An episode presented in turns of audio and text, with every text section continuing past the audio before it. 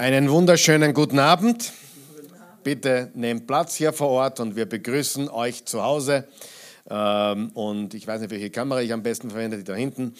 Äh, herzlich willkommen. Schön, dass ihr dabei seid zu diesem letzten Teil des Hebräerbriefes. Episode Nummer 31, das Finale heute Abend. Wir werden dann nächsten Mittwoch ähm, beginnen über den Propheten Daniel, das Buch Daniel im Alten Testament zu sprechen. Ich weiß jetzt schon, dass da mehr Zuschauer sein werden wie heute. Es ist immer das Gleiche. Je länger ein Brief dahin geht, umso weniger. Äh, ja, es ist normal. Außerdem ist Daniel das Buch der Offenbarung im Alten Testament und da gibt es viel Interesse da draußen und viel viel auch Verwirrung da draußen, ganz ehrlich, aber wir werden es Vers für Vers durchnehmen. Daniel, wie gesagt, ist das, was Offenbarung fürs Neue Testament ist. Ja, also Daniel im Alten, Offenbarung im Neuen, so könnte man das sagen. Sehr spannend, sehr interessant, sehr überlappend, die beiden Bücher, wenn wir über die Zeit reden, in der wir leben, die letzten Tage die bereits mit Jesu ersten Kommen begonnen haben. Aber heute noch beschäftigen wir uns mit dem Hebräerbrief und wir schließen ihn heute ab. Ein gewaltiger Reichtum im Wort Gottes.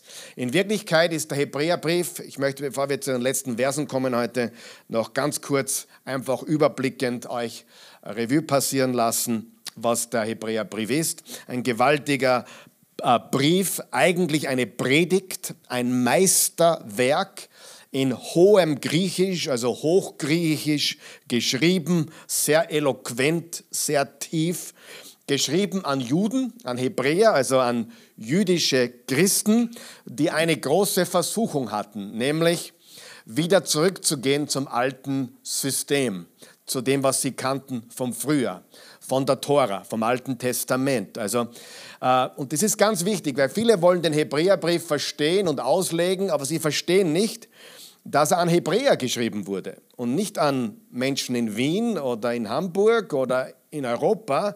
Natürlich ist er für uns heute genauso, aber die ersten Adressaten waren Juden. Und was ich am Sonntag auch gesagt habe, ist ganz, ganz wichtig, nämlich um die Bibel zu verstehen. Und das ist mir aufgefallen bei manchen Predigern, dass sie die Bibel lesen und sich gleich hineinlesen. Oh, das redet von mir. Ja, natürlich, die Bibel ist Gottes Wort an uns.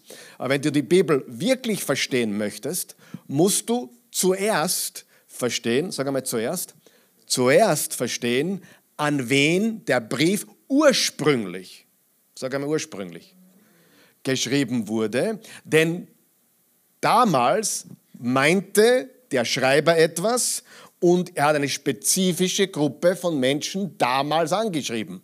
Und erst wenn wir verstanden haben, was er damals meinte und was die damals verstanden haben, erst dann kann ich wirklich verstehen, was es bedeutet und auch für mich heute anwendbar machen. Das Wort Gottes auch der Hebräerbrief ist nicht nur für Juden, Gott sei Dank, wir dürfen ihn lesen, als Nichtjuden, die meisten von uns. Aber um wirklich das Wort Gottes zu verstehen, wirklich gesunde Bibelauslegung zu haben, muss man den ursprünglichen Empfänger verstehen. Was haben die damals verstanden? In welcher Situation waren sie damals? Ergibt es einen Sinn? Das ist ganz, ganz wichtig. Und da kommt leider viel, wie wir in Oberösterreich sagen, Kuddelmuddel außer, wenn Menschen die Bibel lesen, ja, das ist Gottes Wort an mich, Halleluja, ist richtig. Aber tief gehen kannst du erst, wenn du verstanden hast, was damals gemeint. Macht es Sinn? Ganz wichtig. Ganz, ganz wichtig. Es ist das Einmaleins der Bibelauslegung. Okay, und da beginnen die meisten Fehler. Äh, äh, ich gebe euch ein Beispiel. Philippa 4, Vers 13. Ich vermag alles durch Christus. Wer hat den Vers noch nicht gehört? Den Vers kennt jeder Christ, der schon drei Tage gläubig ist. Ich vermag alles durch Christus. Nur das Problem ist, dieser, dieser Vers redet von ganz was anderem, als die meisten Menschen glauben, dass er redet. Paulus sagt, hey, ich habe gelernt, mit wenig auszukommen und ich habe gelernt, mit viel auszukommen und ich kann beides. Ich weiß, wie es ist, wenn es einem schlecht geht und ich weiß, wie es ist, wenn es gut geht und ich vermag alles das ist der Kontext. Nur wenn ich glaube, äh, ich vermag alles bedeutet, ich kann in den Boxring steigen mit Mike Tyson, dann kriege ich eine auf den Deckel, weil ich den Bibelvers komplett falsch interpretiert habe. Okay? Ganz, ganz wichtig. Ähm, also, der Hebräerbrief ist gigantisch und das Thema ist, Jesus ist besser, Jesus ist alles, was du brauchst und man kann es auch so zusammenfassen, Jesus Christus ist der volle, das Finale und der beste Ausdruck von Gott jemals. Ja, also er, er ist er, er fasst Gott zusammen in seiner Person. Und wir haben durch ihn vollkommenen Zugang zu Gott und zu seinem Thron. Im, Im, Kapitel 4, Vers 16 steht, lasst uns voller Zuversicht zum Thron der Gnade treten, damit wir Hilfe erhalten, wenn wir sie brauchen. Das ist sehr, sehr wichtig. Und äh, der Hebräerbrief hat zwei Abschnitte, nämlich so wie die meisten Briefe im Neuen Testament. Und, und der Hebräerbrief ist, ein, ist anders aufgebaut wie die anderen. Äh, es gibt auch nicht den Einstieg Paulus an die Gemeinden und so weiter, sondern er fängt direkt an mit äh, Gott hat vor Zeiten gesprochen, also ohne Vorstellung. Wir wissen nicht, wer ihn geschrieben hat. Ähm, aber trotzdem gibt es zwei Abschnitte. Kapitel 1 bis 10 ich nenne es einmal Theologie und Kapitel 11 bis 13, 13 Kapitel gibt es, praktische Applikation. Das findest du in fast jedem Brief im Neuen Testament. Es gibt zuerst die theologische Lehre und dann gibt es die praktische Lehre, die Theologie und die Anwendbarkeit im praktischen Leben. Der Hebräerbrief spricht davon, dass Jesus besser ist als die Propheten des Alten Testaments. Das haben wir im Kapitel 1 gelesen. Auch er ist besser als die Engel, Kapitel 1 und 2. Also besser meine ich überlegen, erhabener als die Propheten, weil Jesus ja nicht nur ein Prophet war, sondern der Sohn Gottes. Jesus war nicht nur der gute Hirte, sondern Gott selbst. Äh, also Jesus war Mensch, keine Frage, aber er war gleichzeitig der allmächtige, fleischgewordene Gott. Okay? Darum ist er überlegen. Und wenn ich sage besser, meine ich überlegen, erhaben in jeder Hinsicht. Besser als Moses, Kapitel 3, Josua, äh, Kapitel 3 und 4, die aaronische Priesterschaft, Melchisedek, Kapitel 5 und 6 und 7. Und dann, wir haben einen besseren Bund, bessere Verheißungen, alles in Bezug aufs Alte Testament einen besseren Bund, bessere Verheißungen, ein besseres Opfer. Warum ist ein besseres Opfer? Weil Jesus das Opfer ist, ein für alle Mal. Im Alten Testament gab es halt die immer wieder Opfer, die nie erfüllt haben. Besseres Blut. Warum besseres Blut? Das Blut Jesu ist besser als äh, die ganzen Blutopfer im Alten Testament. Äh, wir haben einen besseren Botschafter. Jesus ist der bessere Botschafter als die Propheten. Wir haben einen besseren Moderator. Äh, der Moderator im Alten Testament war Moses, im Neuen Testament ist es Jesus. Einen besseren Mittler, ebenso Jesus und Moses. Äh, eine bessere Stiftshütte, sehr interessant. Ähm, also alles erfüllt im Neuen Testament. Und was der Hebräerautor einfach sagt, ist, geht nicht zurück. Warum möchtet ihr zurückgehen zu all diesen Dingen, die, die ganze Tempelarbeit, äh, das ganze System, wenn Jesus alles erfüllt hat in seiner Person? Geht nicht zurück. Übrigens, was mir gerade einfällt, es gibt über 50 Kapitel in der Bibel, die von der Stiftshütte oder vom Tempel reden. Über 50 im Detail. Die Bibel hat 1189 Kapitel, wenn ich mich richtig erinnere. Also 1189 Kapitel. Also 5 Prozent, also 50, über 50 äh, reden vom, vom, von der Stiftshütte oder vom Tempel. Stiftshütte und Tempel ist äh, das gleiche Konzept. Die Stiftshütte war ein Zelt und der Tempel war dann halt aus Stein, aber das Prinzip, um was es ging, ist dasselbe. Richtig. Also das eine war ein beweglicher Tempel, das andere war der, der gemauerte Tempel. Frage, wer ist heute der Tempel? Dieses, das Eibelgebäude hier, oder? Nein. Äh, oder jedes Kirchengebäude. Nein, eben nicht. Jesus hat gesagt, das Reich Gottes ist in euch. Wir sind Tempel des lebendigen Gottes. Und das ist natürlich auch viel besser, dass wir heute in keinen Tempel mehr gehen oder in eine Stiftshütte mehr gehen und der Vorhang ja zerrissen wurde. Aber ist es nicht spannend, dass über 50 Kapitel von der Stiftshütte und vom Tempel reden, primär natürlich im Alten Testament und auch im Hebräerbrief? Warum? Weil die Arbeit nie vollendet war. Jetzt ist sie vollendet. Jesus hat gesagt im Johannes 19, Vers 30, es ist vollbracht. Und jeder kennt das griechische Wort dafür, oder? Ihr habt es schon oft gehört. Fangt mit Theodor an. Tetelestai, das griechische Wort. Es ist vollbracht. Und drum so viele Kapitel über die Stiftshütte, den Tempel, weil die Arbeit nie fertig war. Und als Jesus starb, hat er gesagt, es ist vollbracht. Dann ist der Tempelvorhang von oben nach unten zerrissen und der Zugang zu Gott war unbeschränkt für uns, die wir glauben, ist er unbeschränkt für uns, die wir glauben. Und das ist, worum es im Hebräerbrief geht. Warum wollt ihr zurück? Noch einmal, an Juden geschrieben. Für die ist das ganz klar. Okay, wir kennen das Judentum, äh, aber im Christentum werden wir verfolgt und die Verfolgung war extrem. Das kann man verstehen natürlich. Wenn du, sagen wir mal, in Österreich Katholik bist, äh, wirst du wahrscheinlich noch nicht verfolgt. Ja? Und dann wirst du Freikirchler oder du gehst in eine, eine, jetzt ist auch nicht mehr so schlimm, jetzt kennt man das ja mittlerweile auch durch die Corona-Krise, kennt jeder, was Freikirche ist. Ist ja auch lustig irgendwie, oder? Weil deine Freikirche in Linz, ja, jetzt, jetzt wissen alle, was Freikirche ist. Hat ja auch was Positives, oder? Zu mir fragte jemand vor kurzem, seid ihr auch eine Freikirche? Sagt, ja, wir sind eine Kirche, wir sind frei, aber äh, nenn uns, wie du willst, das ist mir egal. aber früher war es schon so, es war mutig äh, von der katholischen Kirche, das, was man kannte, das, dieses System zu gehen in eine Freikirche, das war schon mutig. Das ist jetzt ein schlechter Vergleich, weil die Verfolgung natürlich viel, viel, viel intensiver war für diese Christen, diese Judenchristen, die, die da wirklich lebensgefährlich lebten, damals schon in der Zeit. Und, und, und da sind Köpfe gerollt, da sind Dinge passiert, die waren unsagbar. Und die Juden waren noch nicht eben äh, unter Verfolgung. Und deswegen war die Versuchung sehr, sehr groß. Okay?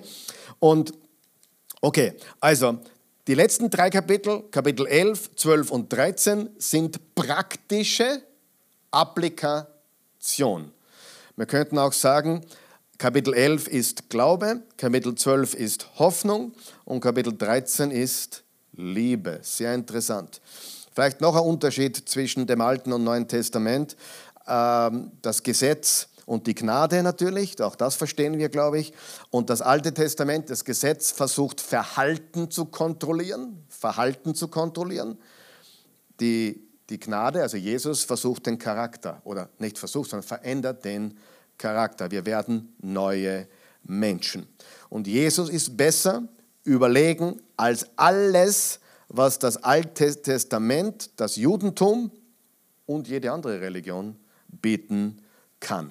Und jetzt kommen wir zum heutigen Text. Jetzt kommen wir zum abschließenden Text für heute und den lesen wir jetzt gemeinsam. Ich glaube, er wird auf der Leinwand sein und er wird auch äh, in deiner Bibel sein, wenn du eine hast die lohnt sich aufzuschlagen. Ich habe mir es ausgedruckt aus dem Bibelserver, da ist die Schrift ein bisschen größer. Ich sage es ungern, aber ich muss jetzt schon fast immer eine Lesebrille tragen. Manchmal geht es noch ohne, aber leichter ist es mit Lesebrille mittlerweile. Aber was soll ich machen? Das ist die Schönheit des Alters. Und die Christi findet es extrem cool, wenn ich die Brille aufhabe, sagt sie, uh, Doktor, Professor. Alle solche Sachen kommen dann. Aber das ist ein anderes Thema. Lesen wir ab Vers 7, bitte. Denkt an eure Führer, die euch damals das Wort Gottes gebracht haben. Erinnert euch an das, was aus ihrem Leben hervorgegangen ist und nehmt auch euch ihren Glauben zum Vorbild. Jesus Christus ja immer derselbe, ist ja immer derselbe, gestern, heute und in aller Ewigkeit. Lasst euch nicht von irgendwelchen fremden Lehren mitreißen, denn durch die Gnade Gottes wird das Herz fest, nicht durch das Befolgen von Speisegeboten. Die haben noch nie noch nie, nie, noch niemand wirklichen Nutzen gebracht. Wir haben einen Altar, an dem die Priester des irdischen Heiligtums keinen Anteil haben. Denn die Körper der Tiere, deren Blut vom Hohenpriester zur Sühnung der Sünden ins innere Heiligtum hineingebracht wird, werden ja draußen vor dem Lager verbrannt. Deshalb musste auch Jesus außerhalb der Stadtmauern leiden um durch sein Blut das Volk zu heiligen. Lasst uns also zu ihm hinausgehen vor das Lager und die Schande ertragen, die auch er getragen hat. Denn hier auf der Erde haben wir keine Heimat. Unsere Sehnsucht gilt jener zukünftigen Stadt, zu der wir unterwegs sind. Durch Jesus wollen wir Gott ein immerwährendes Dankopfer bringen, denn das Lob aus unserem Mund ist unser Bekenntnis zu ihm. Vergesst auch nicht, Gutes zu tun und mit anderen zu teilen, denn solche Opfer gefallen Gott. Hört auf die Führer in eurer Gemeinde und fügt euch ihren Weisungen. Es ist ihre Aufgabe, über eure Seelen zu wachen und sie werden Gott einmal Rechenschaft darüber geben. Sorgt also dafür, dass sie ihre Aufgabe mit Freude tun können, anstatt mit Seufzen und Stöhnen, denn das wäre sicher nicht gut für euch. Betet für uns. Wir sind überzeugt, ein gutes Gewissen zu haben, denn wir möchten in jeder Weise ein Leben führen, wie es gut und richtig ist. Gerade jetzt brauchen wir eure Gebete besonders, weil ich hoffe, dann umso eher wieder zu euch zu kommen. Es ist Gott des, es ist der Gott des Friedens, der den großen Hirten seiner Schafe von den Toten zurückbrachte, unseren Herrn Jesus, und der mit dessen Blut den ewigen Bund in Kraft setzte. Da fasst er quasi alles wieder zusammen der mit seinem Blut den ewigen Bund in Kraft setzte. Er rüstet euch mit allem Guten aus, damit ihr seinen Willen tun könnt. Durch Jesus Christus möge er das, äh, was ihm gefällt, in euch bewirken. Ihm sei die Ehre für immer und ewig. Amen. Ich bitte euch, liebe Geschwister, weist diese Worte der Ermutigung nicht ab. Ich habe mich so kurz wie möglich gefasst. Hebräerbrief kurz. Ihr sollt wissen, dass unser Bruder Timotheus freigelassen worden ist. Wenn er rechtzeitig hier eintritt, werden wir euch gemeinsam besuchen. Grüßt alle eure Führer und die ganze Gemeinde der Heiligen. Die Geschwister aus Italien lassen euch grüßen. Die Gnade sei mit euch allen weil wir gerade mit Gnade geendet haben, ich, bevor wir jetzt zum heutigen Text gehen und weil ja die Kapitel 11, 12 und 13 vor allem Kapitel 12 und 13 uns sehr wohl Dinge geben, die wir tun sollen als Christen. Ja, heilig leben und, und, und so weiter und, und, und, und gute Taten tun und in Liebe wandeln. Aber lass uns eines nie vergessen. Der Kern des Christentums, der Kern unseres Glaubens ist, was er getan hat für uns, nicht was wir tun für ihn oder andere Menschen. Das ist ganz, ganz wichtig. Ist es wichtig, was wir tun? Für Gott und Ja, es ist wichtig, sehr wichtig. Aber das ist nicht der Kern des christlichen Glaubens. Der Kern des christlichen Glaubens ist das, was Gott für uns getan hat in und durch Jesus Christus. Und im heutigen Text, jetzt haben wir ein bisschen zusammengefasst, was die ersten zwölf und die ersten 30 Teile alles gesagt wurde, ganz kurz zusammengefasst. Heute geht es um praktische Dinge. Wie wenden wir das alles an? Und vor allem, wie man sicher durch die Wüste, durch diese Wanderung hier auf der Erde navigieren können. Sieh, eines ist ganz wichtig, das Christenleben ist eine Wanderung. Das haben wir gelesen im Kapitel 12 und im Kapitel 13. Und es ist nicht immer leicht und wir haben auch keine Verheißung, dass es leicht ist. Okay? Haben wir das verstanden? Es ist sehr wichtig, weil manche glauben, jetzt habe ich Jesus, jetzt wird alles so leicht sein. Das ist natürlich nicht, was die Bibel uns sagt. Äh, können wir mehr Freude haben? Yes. Können wir mehr Frieden haben? Yes. Können wir mehr Kraft haben? Yes. Gehen wir besser durchs Leben? Ja, natürlich. Wir können das Leben sogar mehr genießen, wenn wir mit Jesus leben. Aber das heißt nicht, dass es weniger Herausforderungen hat. Manchmal sogar mehr Herausforderungen hat, wie wenn wir keine Christen wären. Natürlich, wenn ich mir die Welt so anschaue heute, es ist dunkel, es ist düster, und selbst Menschen, die fast keine Herausforderungen haben, es gibt natürlich auch die, die wenig Herausforderungen haben, äh, die, die sind nicht glücklich, die sind nicht erfüllt. Und es gibt Christen, die sind erfüllt, obwohl sie sehr große Herausforderungen haben. Mitten im Leid triumphieren wir durch Christus. Amen. So, und ich habe in Vorbereitung, weil es heute, ich gebe euch heute drei Punkte aus diesem Text, wie wir durch diese Wüste, wenn man eine Wanderung macht, braucht man eine Ausrüstung, oder? Es ist gut, wenn man für eine Wanderung, vor allem wenn du auf einen Berg gehst oder wenn du, wenn du eine große Wanderung unternimmst und das Leben ist ein Marathon, oder? Es ist kein 100 Meter Sprint, es ist ein Marathon. Und, und die Hebräer hier sind auch auf einer Reise die, mit Höhen und Tiefen und allen Herausforderungen und Gefahren. äh, darum geht es heute, dass wir den Lauf vollenden. Wie im Hebräer 12 steht, wir wollen den Lauf vollenden und auf Jesus schauen, den Anfänger und Vollender unseres Glaubens. Und da habe ich denken müssen, ich habe schon lange nicht mehr darüber geredet, ist mir aufgefallen. Ich durfte 2015, einige wissen das noch, ich habe schon lange nicht mehr darüber geredet, wollte ja heute nicht, aber heute möchte ich, macht mir einfach Spaß, es zu tun. Es war ein unglaubliches Erlebnis.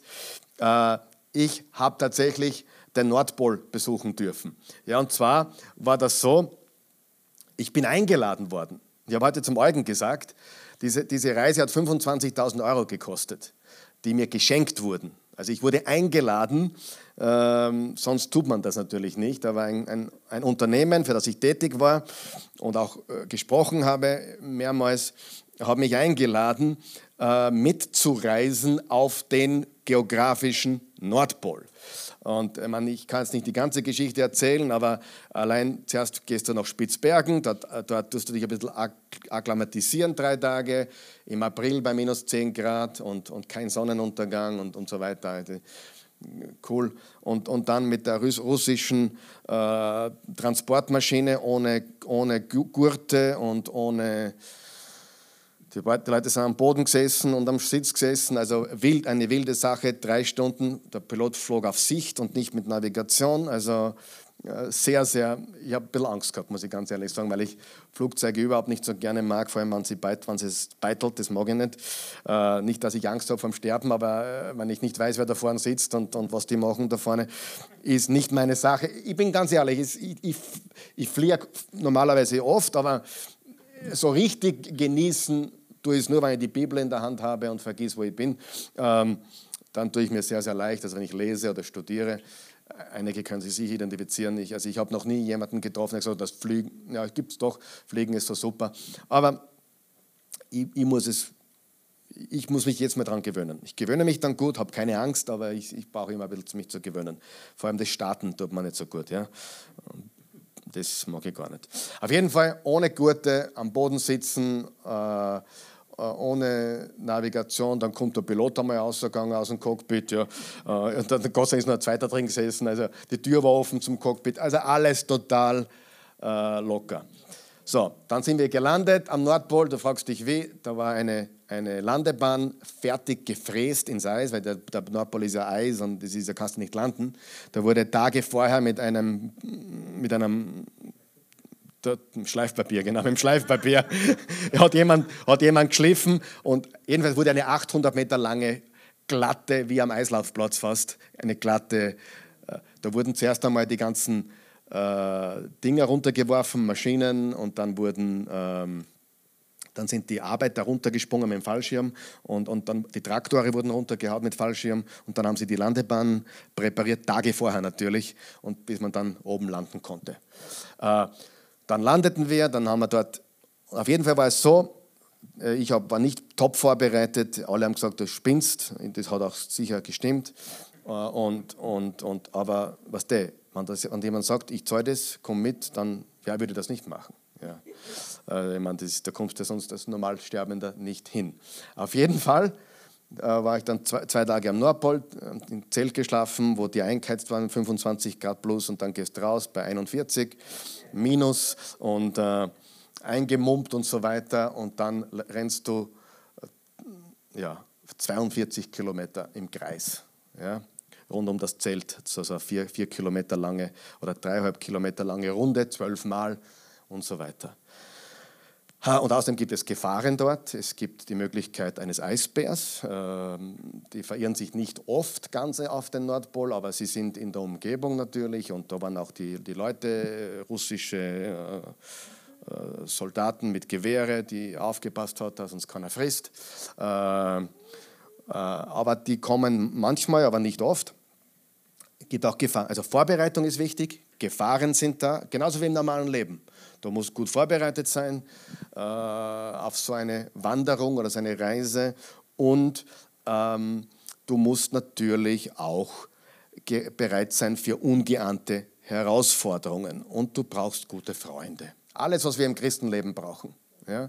Wir waren zu viert, wir waren drei Freunde und ich, also vier Freunde oder Bekannte zumindest, und wir haben das getan. Ähm, und das ist das große Problem. Viele Christen sind unvorbereitet. Und ich war nicht so besonders vorbereitet, aber ich wusste eines. Es geht nur darum, dass ich ans Ziel komme. Es hat mich niemand gefragt, wie schnell ich sein muss. Ich habe 9 Stunden und 36 Minuten gebraucht. Ja?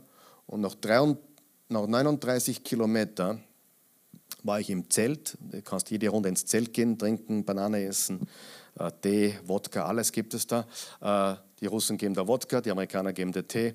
Äh, und auf jeden Fall war es so, ich war noch 39 Kilometer, also in der, in, noch elf Runden, eine Runde gab es noch, war ich dann im Zelt und total erfroren, äh, total unterkühlt. Der Doktor hat mich untersucht, hat gesagt, Sie müssen sofort aufhören.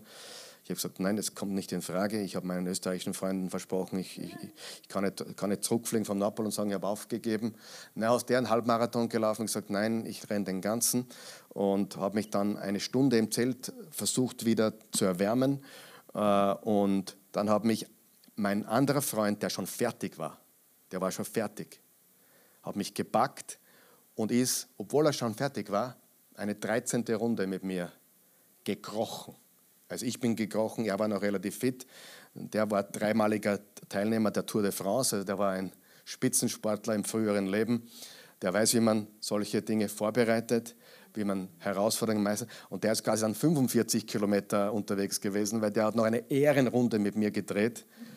Und brauchen wir das nicht im Glauben auch oft, wenn wir, wenn wir stranden, wenn wir, also vieles hat mich da erinnert eben an, an die Geschichte mit dem Marathon, die Vorbereitung, die Gefahren, die ungeahnten Herausforderungen und, und, und, und, und die Hilfe und Unterstützung anderer Menschen, die mich dann fast ins Ziel getragen haben. Und ich war so glücklich, dass ich es fertig gemacht habe. Ich war dann wirklich kaputt ich war am Ende meiner Kräfte und total kaputt, aber ich war am Ziel und ich kann euch eines sagen, das ist wahres Glück. Wenn du nicht weißt, was wahres Glück ist, etwas zu Ende zu finden. Ich glaube, der, der, der, Eugen kennt es auch jetzt mit seiner Geschichte, mit dem Fasten, was er gemacht hat. Wenn du am Ende bist und ge gesiegt hast und überwunden hast, wenn du äh, dich vorbereitet hast darauf, wenn du die Gefahren äh, äh, ausgeschalten hast und, und die Herausforderungen überwunden hast gegen Niemand hätte es mir zugetraut, erstens. Alle haben es gelacht über mich, weil ich ja kein wirklicher Spitzensportler war. Aber eines wusste ich von vornherein. Ich muss nicht immer laufen. Wenn ich nicht mehr laufen kann, dann gehe ich. Und wenn ich nicht mehr gehen kann, dann krieche ich. Und wenn ich nicht mehr kriechen kann, dann, dann, dann lasse ich mich ziehen. Ich, ich, ich weiß irgendwie einen Schritt vor den anderen. Ich brauchte für die letzte Runde eineinhalb Stunden, dreieinhalb Kilometer. Ich meine, ein zweijähriges Kind kann schneller gehen, aber ich habe das Ziel erreicht. Und darum geht es im Glauben. Und das verstehen so wenige Christen. Ganz ehrlich, die glauben, Jesus, Juhu und super, aber ich möchte dich ermutigen, das große Glück ist, dass wir dranbleiben und das Ziel erreichen erreichen. Und wir haben alle Leid in unserem Leben erfahren und, und, und erlebt und werden wahrscheinlich wieder Leid erleben. Das ist das Leben, in dem wir leben. Äh, ich meine, zum Beispiel meine Schwiegereltern, die, die, da vergeht keine Woche, wo nicht jemand stirbt, äh, den sie kennen. Ich meine, die sind jetzt fast 80. Ähm, ja, die sagen schon, ja, irgendwer in meinem Alter stirbt jetzt Monat weg. Ja, das ist normal. Das ist das Leben ist ein Anfang und ein Ende und das Ziel dürfen wir nicht aus den Augen verlieren. Und in diesem Sinne möchte ich euch heute zum Abschluss drei klare Aufforderungen geben, die uns der Hebräerbriefautor zum Abschluss gibt, damit wir, damit wir diese, diese Wanderung, diesen christlichen Marathon ja, meistern. Weil er ist nicht leicht. Wenn jemand sagt, es ist leicht, wie viele Leute sehen wir wegfallen, wegbrechen? Und ja, oft sind wir verwundert darüber. Ganz ehrlich, ich bin gar nicht so verwundert. Bei manchen wundert es mich mehr, dass sie noch dran sind, weil, nicht weil ich negativ bin, aber ich habe einfach so viel gesehen. Es ist nicht leicht, dran zu bleiben und wirklich den Lauf zu vollenden. Das heißt nicht, dass wir verloren sind oder nicht in den Himmel kommen, das meine ich nicht. Aber es ist, gibt Zeiten, da verlieren auch die, auch Nachfolger Jesu, das Ziel vor, vor den Augen. Und, und dann ist das natürlich keine gute Sache. Ja? Nicht falsch verstehen. Gerettet und ewiges Leben bekommen wir nur durch Gnade und durch unseren Glauben an Jesus. Amen. Nur der Glaube sollte Früchte tragen und wir sollten dieses Ziel nie aus den Augen verlieren. Und ich, das war einer der glücklichen, das kannst du gar nicht vorstellen, was du da für ein Gefühl hast. Ich habe dann die österreichische Flagge genommen, 100 äh, Meter vom, vom Ziel.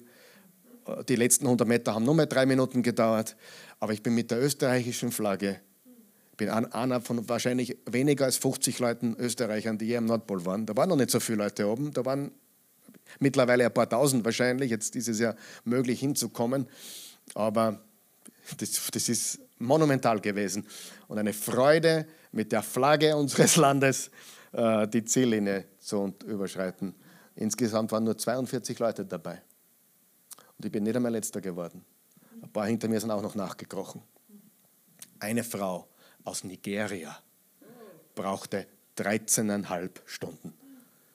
Und das Wetter hat einen Einbruch erlebt. Es ist gekippt. Zuerst war Sonnenschein, dann war es ein Sturm und die ist noch zwei Stunden draußen. Die ist auch dunkles Gesicht, weißen, weißen Overall.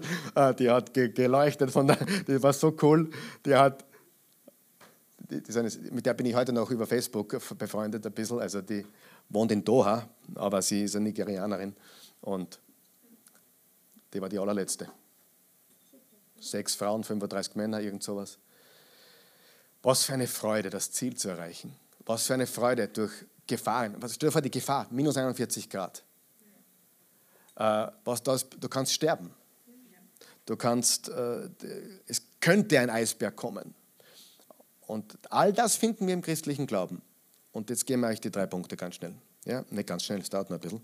Aber erstens, wir brauchen Führer.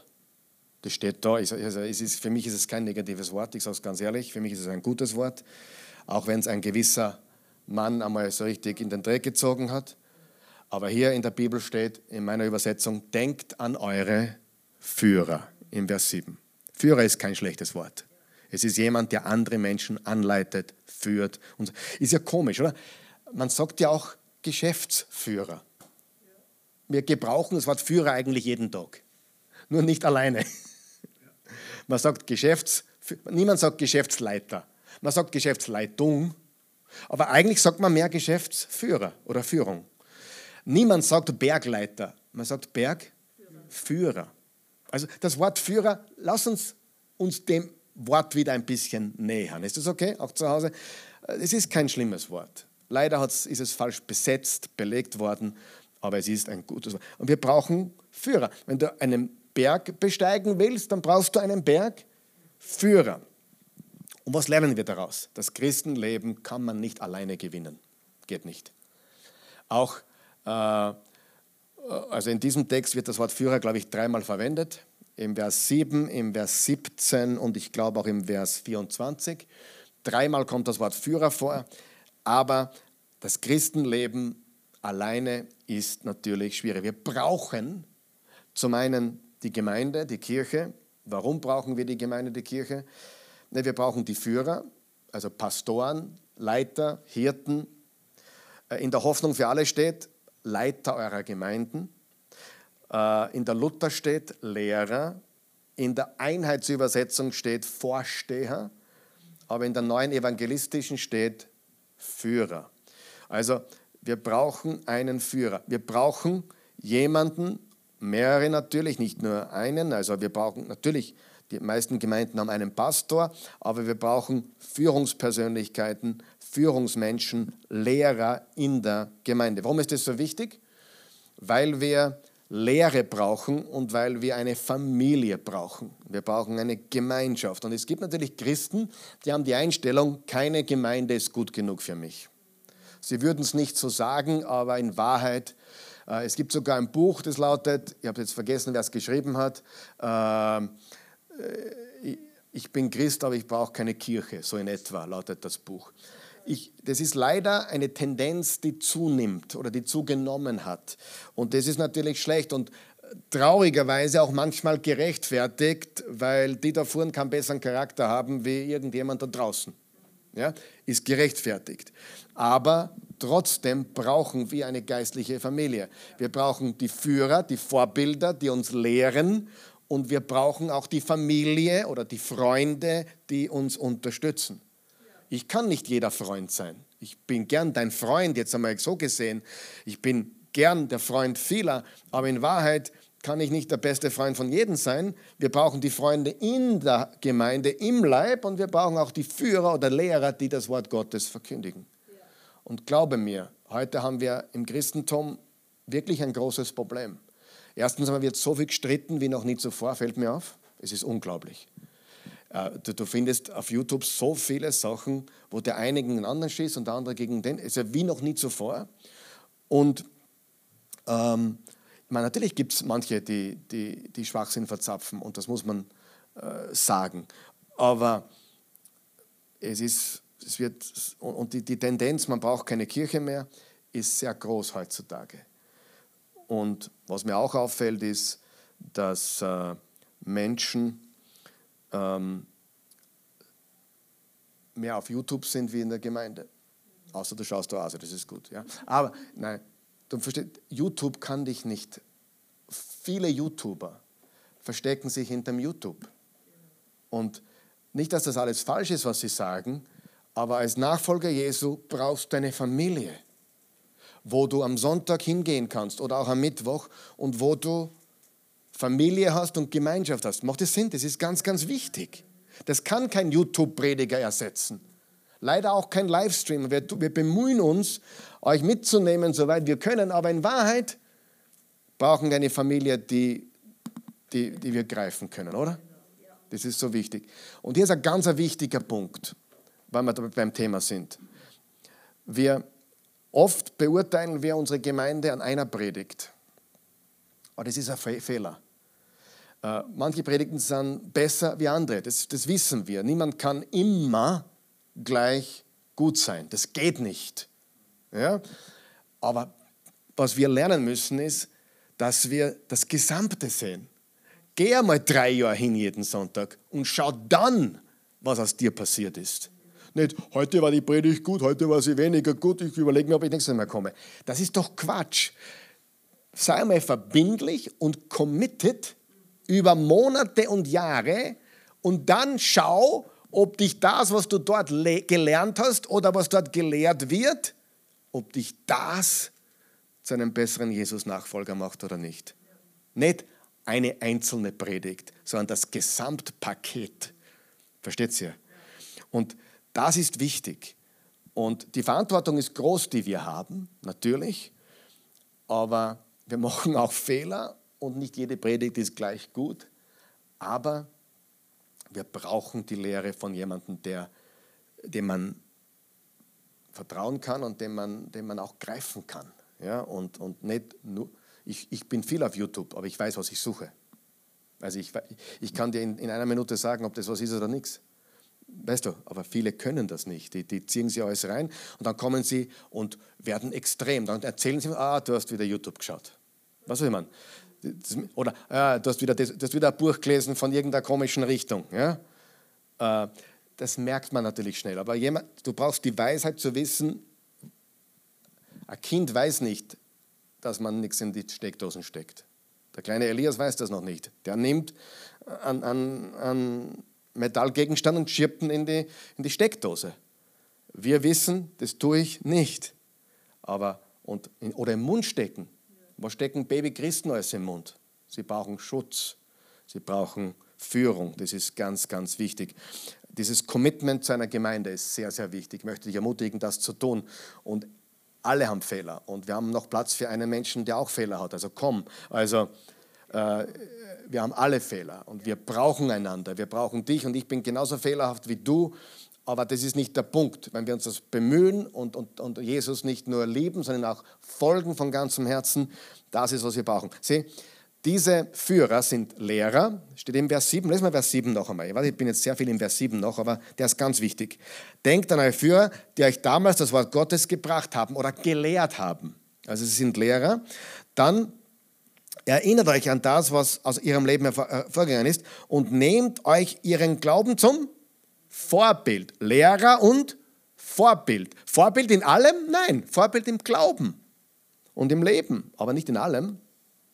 Und dann in Vers 17, hört auf die Führer eurer Gemeinde und fügt euch ihren Weisungen, also gehorcht ihnen. Oder, oder, natürlich nicht jemanden, der, der komplett daneben ist, logischerweise. Es ist ihre Aufgabe, über ihre Seelen zu wachen und sie werden Gott einmal Rechenschaft darüber geben. Also sie sind Hirten. Drei Sachen. Lehrer, Vorbilder und Hirten. Und das ist, was wir lernen. Das Erste, was wir brauchen, um den Marathon, den Glaubensmarathon siegreich zu bestreiten und durchzunavigieren, ist, wir brauchen Führer. Amen? Brauchen wir. Und wir brauchen auch dich als Führer für andere. Ja? Aber wir brauchen die Gemeinde, wir brauchen den Leib und die Gemeinde ist wichtig und sie ist Gottes Idee und er wird sie auch nicht abschaffen. Es ist gebraucht.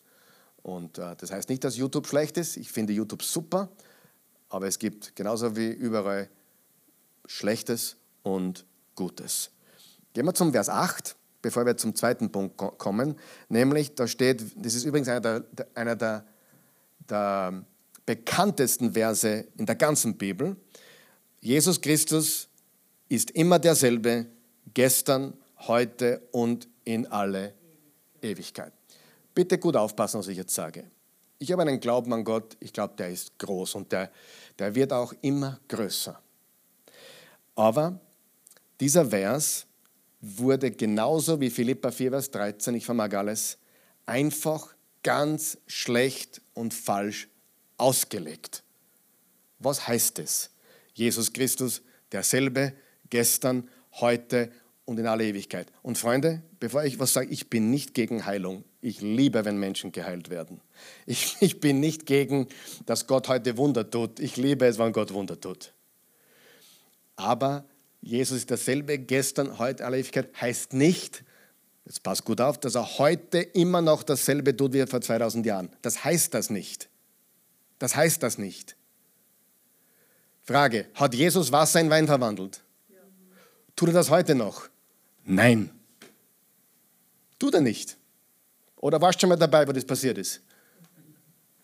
Freunde, ehrlich, ich bin jetzt 35 Jahre dabei im Christentum. Ich habe alles gehört und ich würde mir, ich hätte mir gern gewünscht bei der Hochzeit von Raphael, dass das Wasser in Wein verwandelt werden wäre. Hätte man so ein bisschen ein Göttersport. Ja? Äh, ich bin ganz ehrlich und nüchtern. Darf ich, darf ich so ehrlich und nüchtern sein? Das ist ganz wichtig. Ich bin kein Prediger, der sagt, oh Jesus, Jesus tut heute immer noch dasselbe wie vor 2000 Jahren. Kann er heute noch heilen? Gibt es heute Heilungen? Ja. Tut das immer noch? Ja. Tut das immer? Nein.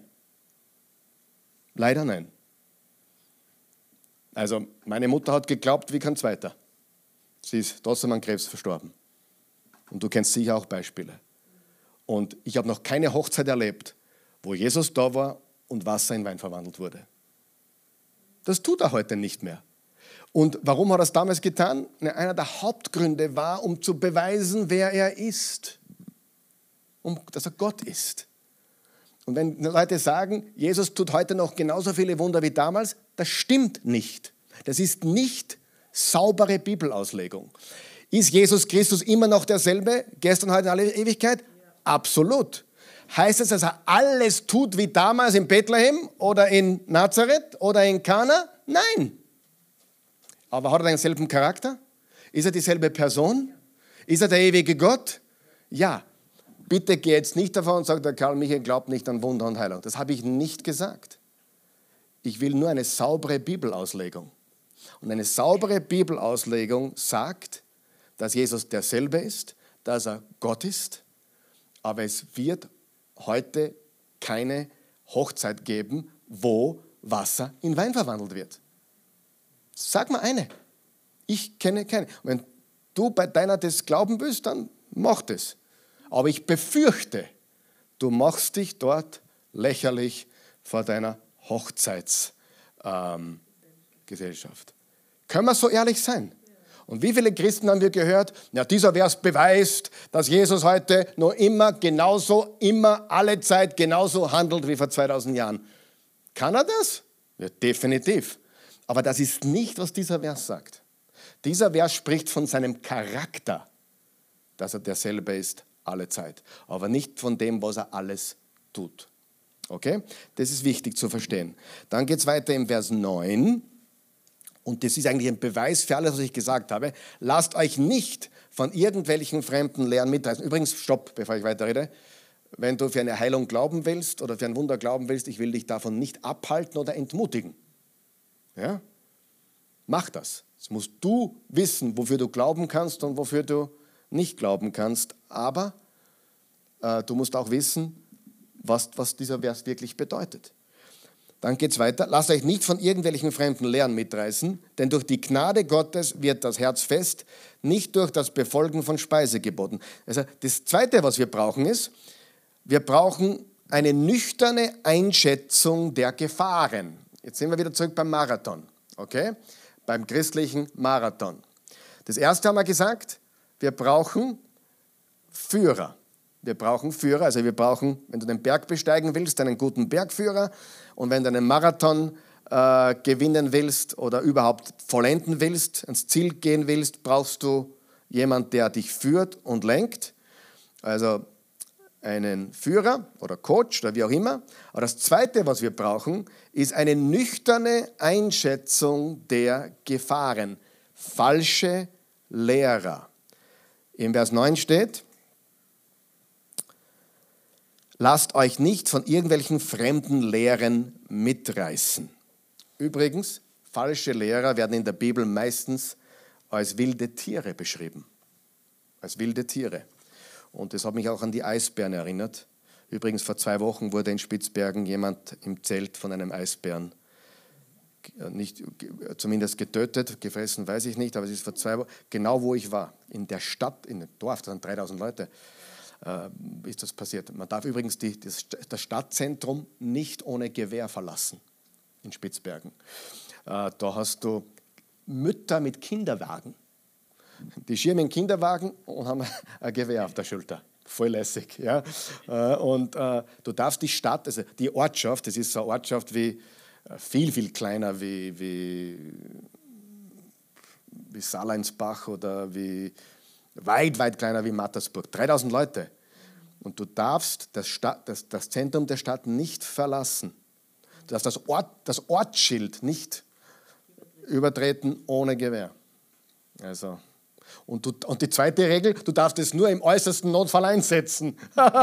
also wenn es keinen anderen ähm, Weg mehr geht, darfst du auch schießen. Das ist irgendwie interessant. Also du musst alles andere probieren und dann erst darfst du schießen. Aber die, sind, die können schwimmen, die können rennen, die können kraxeln.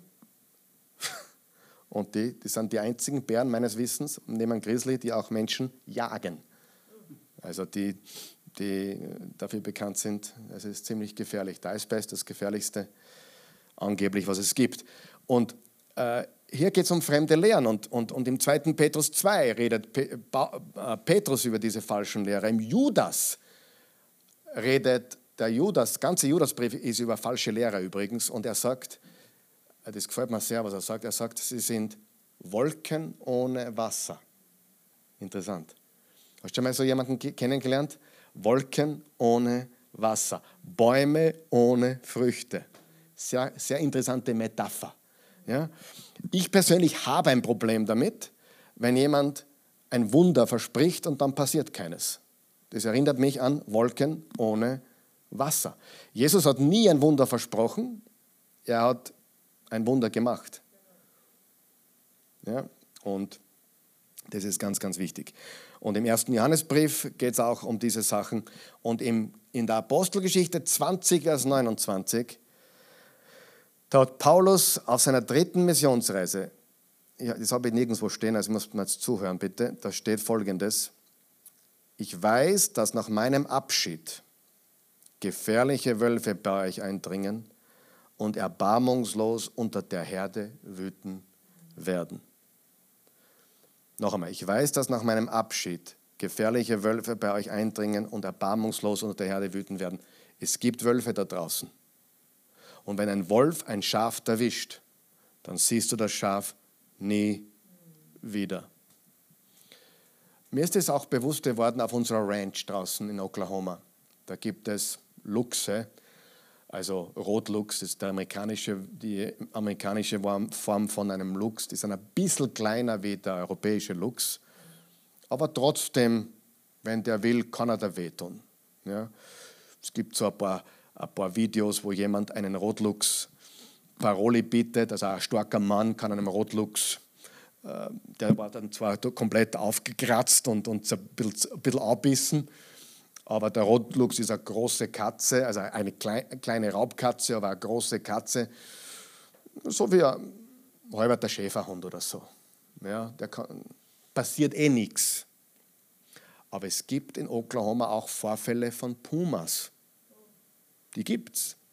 Und zwar natürlich eher schwächere Pumas, die im Territorium Colorado, Neumexiko, ja, die ein bisschen verdrängt wurden. Die, manche wandern durch Richtung, ich glaube sogar Florida. Aber es gibt immer wieder auch Fälle von Pumas.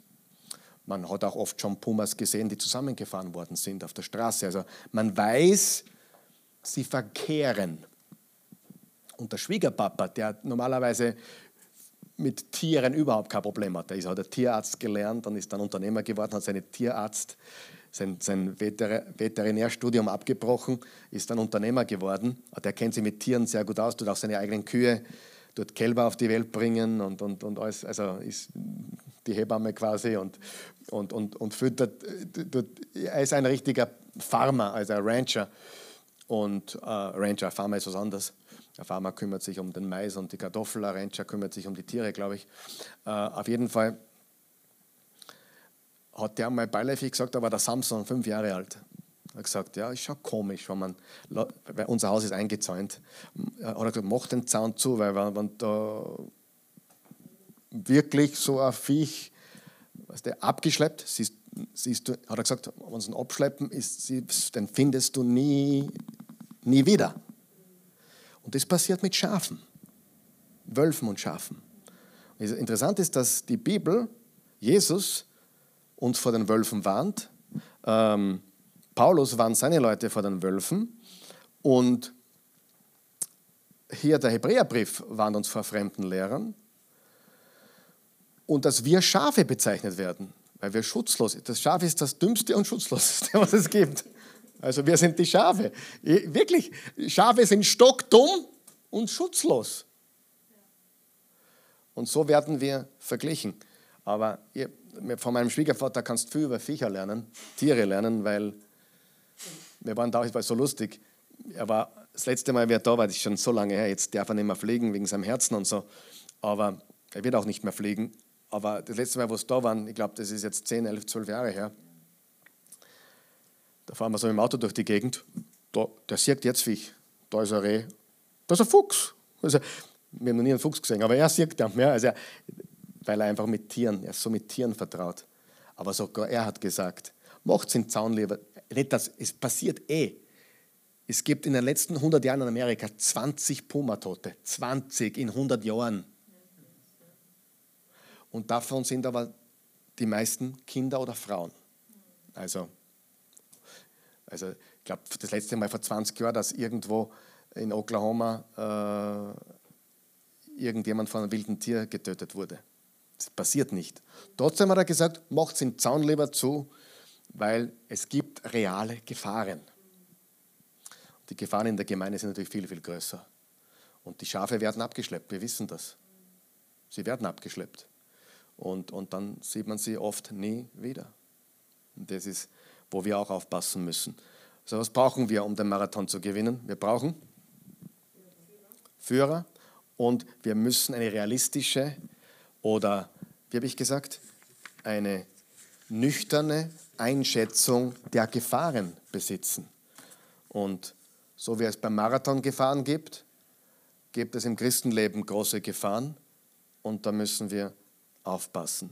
Vor allem möchte ich alle ermutigen, auch wenn du zuschaust, bitte neue Dinge, neue Dinge, neue Dinge. Sollte ich jemals was Neues erzählen, lauf davon. Ich habe heute was gehört von einem Prediger, das hat mich begeistert. Hätte ich sagen können, habe ich aber nicht, jetzt sage ich es.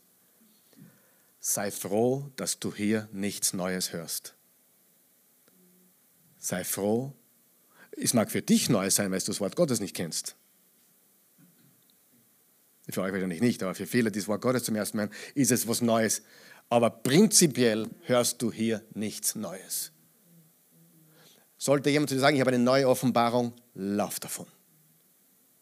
Nicht das Neue, sondern die Wahrheit macht uns frei. Das, und, und dieser Prediger hat gesagt, wir sind sogar bemüht, dass wir immer nur das Alte erzählen.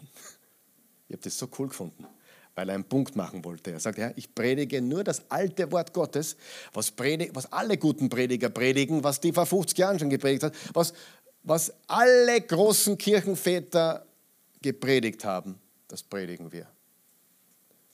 Sei froh, dass du hier nichts Neues hörst. Ja. Und drum, drum ist der Kontrast von Jesus zu den fremden Lehrern oder den falschen Lehrern, weil Jesus verändert sich nicht. Er ist dasselbe gestern, heute, in Ewigkeit. Er war, er ist und er kommt, Offenbarung 1. Das sind alles göttliche Attribute. Er ist Gott. Er ändert sich nicht. Und ich finde es schon traurig, ich kenne ein paar Prediger, die haben wirklich einen falschen Weg eingeschlagen, indem sie neue komische New Age-Lehren verbreiten, wo, wo, wo du ganz klar siehst, ähm, positives Denken und nicht, dass positives Denken schlecht ist, aber, aber die Bibel ist nicht positives Denken. Die Bibel ist wahrer Glaube. Und Jesus gibt uns auch echte geistliche Nahrung. Lesen wir da weiter im Vers, wir haben es eh gleich, aber wir haben natürlich viele Verse nicht im Detail behandelt, aber die wichtigsten Dinge haben wir gesehen. Äh, lasst euch nicht von irgendwelchen fremden Lehren mitreißen, Vers 9, denn durch die Gnade Gottes wird das Herz fest, nicht durch das Befolgen von Speisegeboten er erwähnt quasi hier eine falsche Lehre. Menschen, die auf äußerliche Gebote fixiert sind. Das ist in jedem Kult, in jeder Sekte so. Äußerliche Dinge. Und das hat auch Jesus gesagt zu den Pharisäern. Ihr haltet alle äußerlichen Gebote, aber euer Herz ist weit von mir.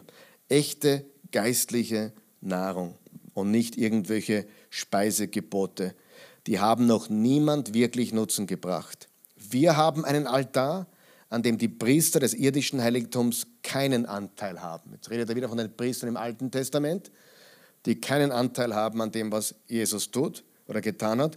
Denn die Körper der Tiere, deren Blut vom hohen Priester zur Sühnung der Sünden ins innere Heiligtum hineingebracht wird, werden ja draußen vor dem Lager verbrannt.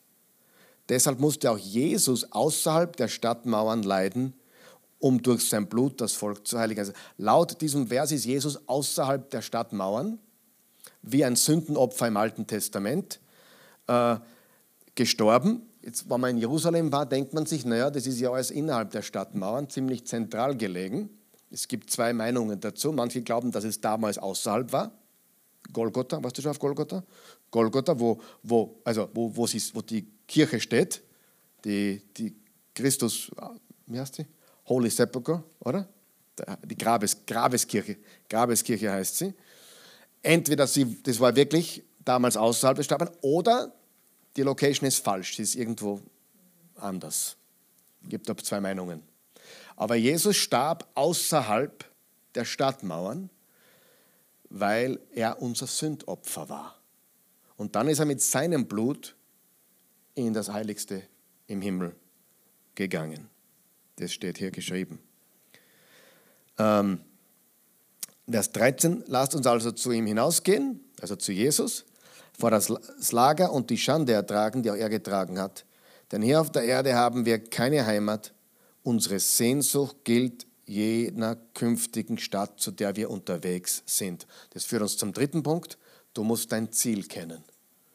Der Marathon zu gewinnen. Erstens, du brauchst Führer. Zweitens, du brauchst eine nüchterne Einschätzung der Gefahren, die realen Gefahren. Und drittens, du musst dein Ziel kennen.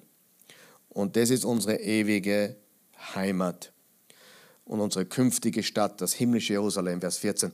Durch Vers 15, durch Jesus wollen wir Gott ein immerwährendes Dankopfer bringen, denn das Lob aus, ihrem, aus unserem Mund ist unser Bekenntnis zu ihm. Vergesst auch nicht, Gutes zu tun und mit anderen zu teilen, denn solche Opfer gefallen Gott. Hört auf die Führer in eurer Gemeinde und fügt euch ihren Weisungen. Es ist ihre Aufgabe, über eure Seelen zu wachen und sie werden Gott einmal Rechenschaft darüber aufgeben. Sorgt also dafür, dass sie ihre Aufgabe mit Freude tun können, anstatt mit Seufzen und Stöhnen. Denn das wäre sicher nicht gut. Das ist auch ein wichtiger Punkt. Weißt du, dass ihr uns Pastoren helfen könnt, ob uns unser Job Freude macht oder nicht? Ich kenne auch, mir macht da richtig Freude, ganz ehrlich, aber ich kenne auch Pastoren, die erzählen mir Schauergeschichten, was sie mit ihren Leuten erleben. Ja, die werden von, eigenen, von einer eigenen Gemeinde verfolgt. Also, ja, der verdient zu, also der verdient zu viel, der hat zu viel Freizeit und die, die, die, die machen das Leben wirklich hart. Ja. Ich denke, es ist gar nicht so schlecht. Also ich war nicht ein Pastor heute, also ich habe einen Pastor, also ich habe jemanden, mit dem ich äh, regelmäßig Kontakt habe, der Pastor für mich ist. Aber ich würde mich freuen, wenn es ihm gut geht und wenn er viel Zeit mit der Familie hat. Ich glaube, dann ist man besser, oder? Also ich möchte keinen überarbeiteten, gestressten, oder? Der, der nur, nur, nur, nur schwierig hat im Leben. Möchte ich nicht. Und, und das, ist, das liegt aber auch an euch oder an der Gemeinde, dem Pastor Freude oder es ihm freudig zu gestalten. Ihr versteht es mich, oder? Betet für, Vers 18, betet für uns. Also betet für den Prediger, betet für den Pastor. Wir sind überzeugt, ein gutes Gewissen zu haben, denn wir möchten in jeder Weise ein Leben führen, wie es gut und richtig ist. Gerade jetzt brauchen wir eure Gebete, besonders weil ich hoffe, dann umso eher wieder zu euch zu kommen. Also wir wissen nicht, wer es geschrieben hat, aber dieser Pastor, der ihn geschrieben hat, hat um die Gebete der Gemeinde gebeten. Betet für mich, betet für mich, betet für mich. Ich bete für euch sowieso, aber betet für mich. Das ist das, was der sagt hier. Vers 20, jetzt kommen wir zum Abschluss und, und, und das ist wieder, er, er fasst quasi zusammen den ganzen Hebräerbrief. Er sagt, es ist der Gott des Friedens, der den großen Hirten seiner Schafe, das ist Jesus, von den Toten zurückbrachte, unseren Herrn Jesus, und der mit dessen Blut den ewigen Bund in Kraft setzte. Mit, mit dem Vers fasst er fast alles zusammen. Er sagt, Jesus, sein Blut, er, er kam vom Tod zurück, er rüste euch mit allem Guten aus, damit ihr seinen Willen tun könnt. Durch Jesus Christus möge das, was, das, was ihm gefällt, in euch bewirken. Ihm sei Ehre für immer und ewig. Amen. Und dann einige Schlussworte, die sind jetzt nicht so entscheidend am Schluss, aber wir, die, der letzte Satz ist gewaltig. Die Gnade sei mit euch allen. Was lernen wir? Wir haben einen Glaubenslauf, den wollen wir vollenden. Er ist nicht leicht, er ist mit Gefahren, mit Herausforderungen und darum brauchen wir drei Dinge laut unserem heutigen Text. Wir brauchen einen, wir brauchen Führer, wir brauchen die Gemeinde, wir brauchen die Lehre, die Vorbilder und, und, und die, die, die Hirten in den Gemeinden. Wir, wir müssen erkennen, es gibt Gefahren. Äh, wir dürfen nicht naiv sein. Wir brauchen nüchterne Erkenntnis der Gefahren, die es gibt, der Pumas und Luchse und Eisbären und, und, und Unterkühlung und alle Gefahren, die es gibt in diesem christlichen Lauf. Und wir dürfen das Ziel nicht aus den Augen verlieren. Das ist Jesus. Und wenn wir das tun, dann vollenden wir. Und ich kann dir hundertprozentig sagen, ich war am Nordpol. Ich bin nicht stolz darauf, aber was ich da auf der Ziellinie erlebt habe. Ich glaube, also irgendwann, ich mir das überlege, was du getan hast jetzt mit den 40 Tagen. Ich weiß, ich weiß du willst nicht drüber reden, aber es ist jetzt egal. Ich, ich habe es erwähnt, also jetzt kann ich es nicht mehr zurücknehmen, ja, haben das die Leute gehört. Aber wie ich das gehört habe, 40 Tage, ich habe mir gedacht, Junge, nein, ich habe nicht eben gesagt, gedacht, Alter. ich, für den Livestream, Junge. Ähm, aber doch habe ich mir eben das andere. aber die Freude muss unglaublich sein, wenn es vorbei ist. Die Reinigung, oder? Die Reinigung, die, die äh, und, und, und auch das Essen schmeckt wahrscheinlich wieder anders. Jetzt, jetzt, jetzt ist es noch schwierig wahrscheinlich, aber es kommt wieder. Aber äh, die Energie nimmt zu, die Kraft nimmt zu, du fühlst dich rein, sauber. Aber das nicht aufgegeben zu haben, die Ziellinie überschritten zu haben, das muss doch die größte Freude sein überhaupt. Oder ich bin jetzt 30 Jahre verheiratet im Mai mit der Christi. Und da waren ein paar Punkte dabei, da hätte man aufgeben können. Aber haben wir nicht, haben wir nicht, haben wir nicht. Hätten wir, ja, hat auch, glauben wir es, es hätte Punkte gegeben, da hätten wir aufgeben können. Aber haben wir nicht. Haben wir nicht. Und meistens ist das das Beste.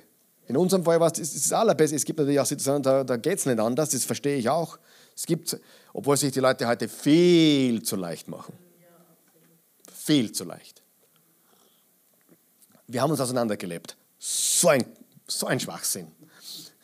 Dann lebt euch wieder zusammen. ja, ja ich, ich bin gereift und er nicht mehr. Ja, ist das ein Scheidungsgrund? Nein. Gibt es Scheidungsgründe? Ja, aber das ist sicher keiner.